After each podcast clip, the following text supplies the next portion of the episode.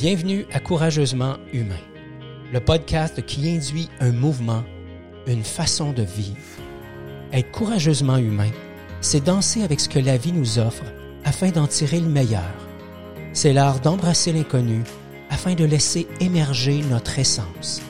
Si vous souhaitez vous délester de tous vos masques, de toutes ces armures, et ainsi vivre en harmonie avec vos propres couleurs, vous aimerez ce podcast dans lequel nous aurons, vous et moi, une conversation authentique et bienveillante.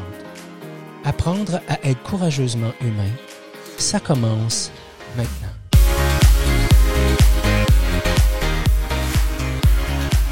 Bonjour et bienvenue au podcast Courageusement humain. Mon nom est Ghislain Lévesque et je suis l'initiateur du mouvement Courageusement humain. C'est avec un grand plaisir que je serai là encore aujourd'hui pour l'épisode numéro 11 qui sera euh, intitulé Une crise ne laisse émerger que ce qui est déjà là.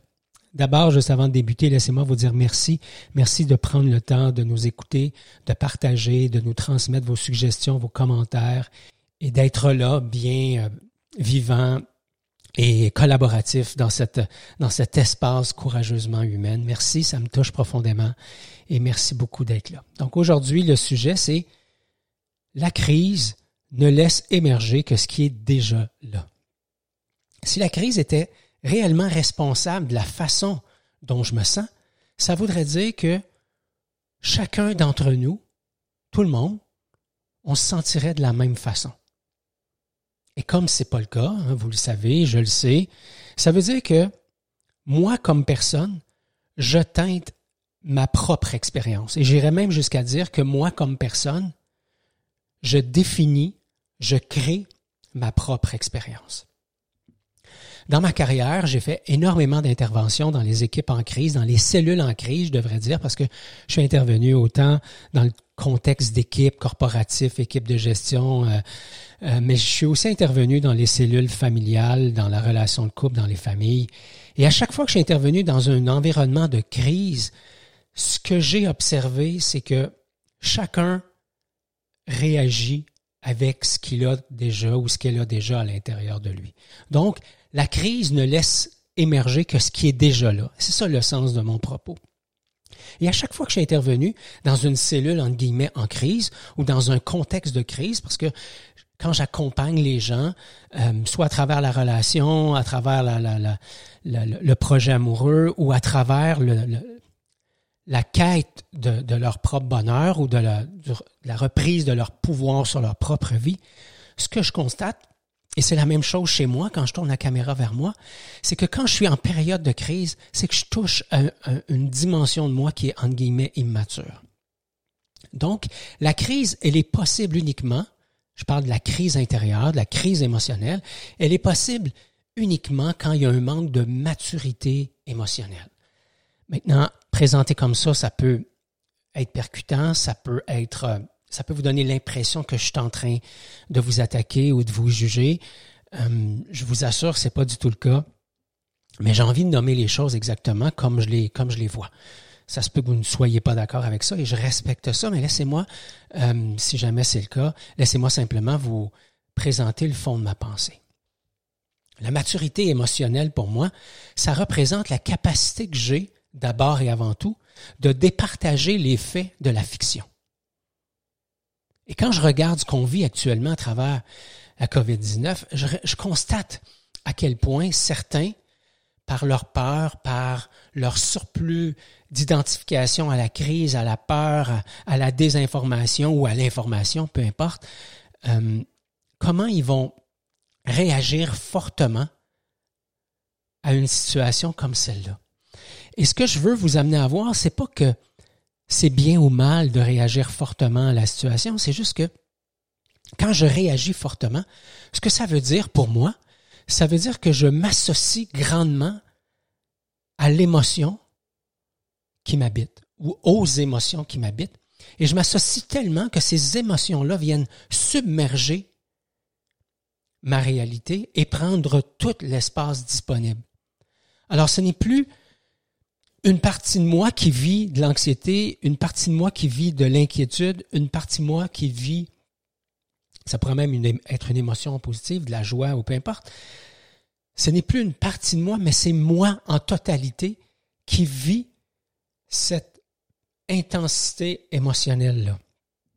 Alors, la première chose que, qui est importante de faire, à mon avis, pour développer de la maturité émotionnelle, c'est de se poser la question, est-ce que je suis en train de traiter de l'information de qualité grâce à des faits ou est-ce que je suis en train de traiter de l'information biaisée, distorsionnée, parce que je lui ajoute une couche d'interprétation, de jugement, de peur, etc.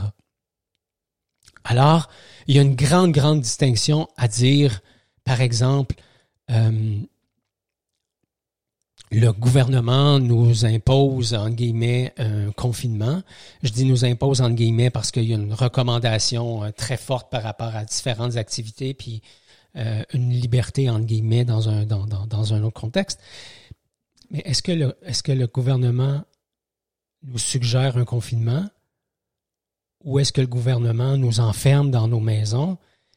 Mais pour moi, c'est deux qualités d'information complètement différentes si je parle du confinement, je prends conscience, dans mon expérience, je prends conscience que j'ai des limites dans les déplacements que je peux faire. Il y a une, place où je dois être, c'est chez moi actuellement.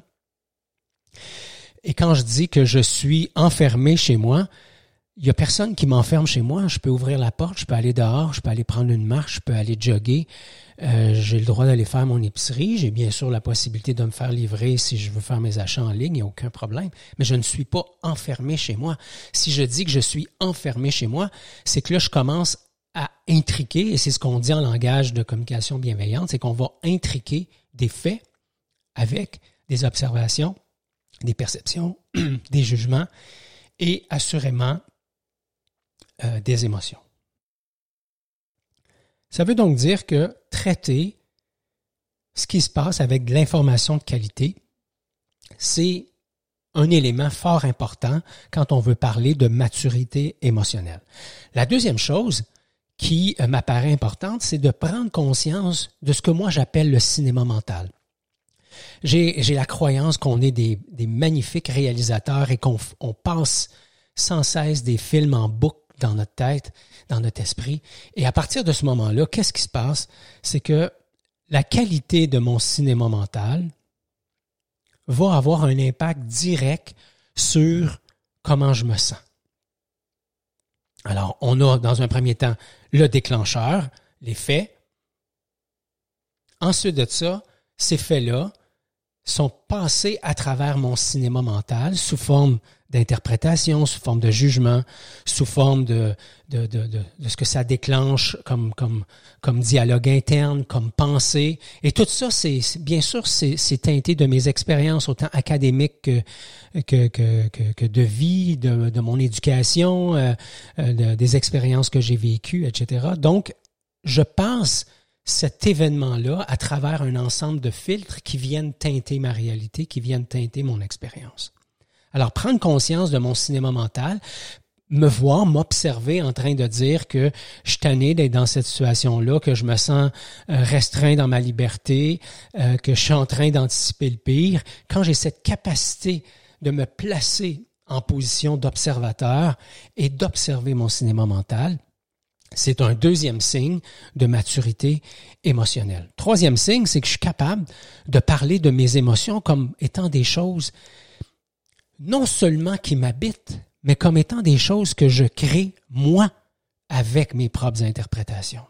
Et c'est là que la maturité émotionnelle prend tout son sens, et c'est là que ça vient renforcer pour moi, quand je vous disais d'entrée de jeu, la crise ne laisse émerger que ce qui est déjà là, c'est que si je suis convaincu que ce que je vis, c'est à cause de quelque chose qui est extérieur à moi, pardon, ça veut dire quelque part que je suis constamment, et là je vais, y aller en douceur et mettre ça en guillemets, je vais constamment être victime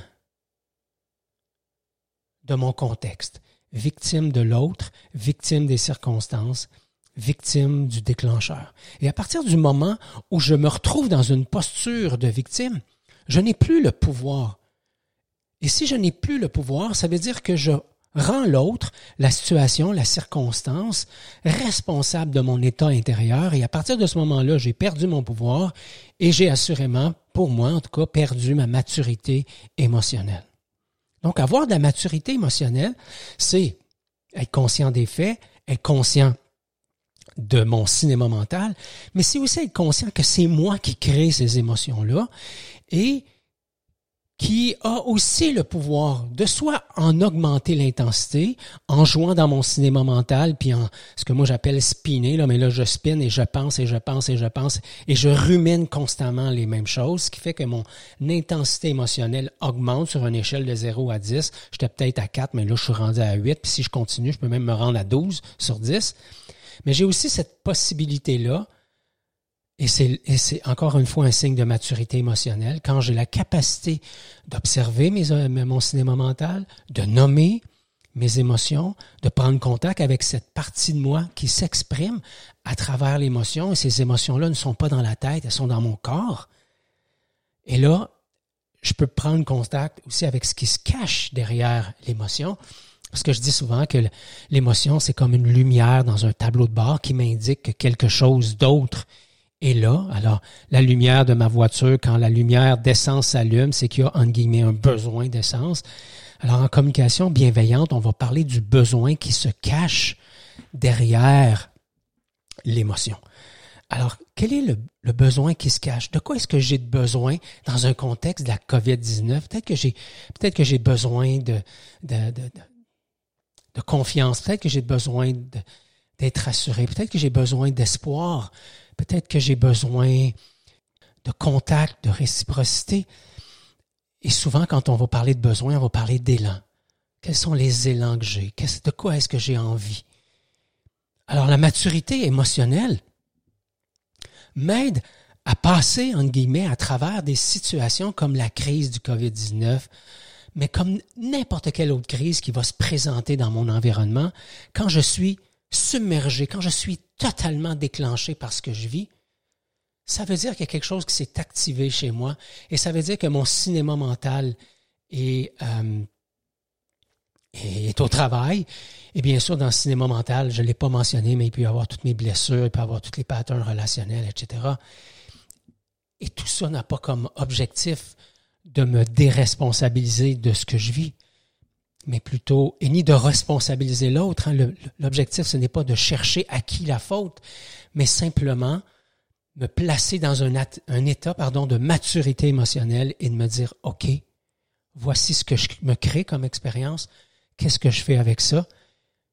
Et la piste, c'est de partager les faits de la fiction, prendre conscience de mon cinéma mental, identifier les émotions qui sont là dans mon corps, dans le but de prendre contact avec les émotions. vous allez voir, quand vous prenez contact avec les émotions, votre énergie change, votre état d'esprit change. Parce que quand j'identifie que j'ai un besoin, par exemple, de chaleur humaine, ou d'assurance, ou d'espoir, à partir de ce moment-là, je peux choisir comment je vais combler ces besoins-là et quelles seront les stratégies que je pourrais utiliser.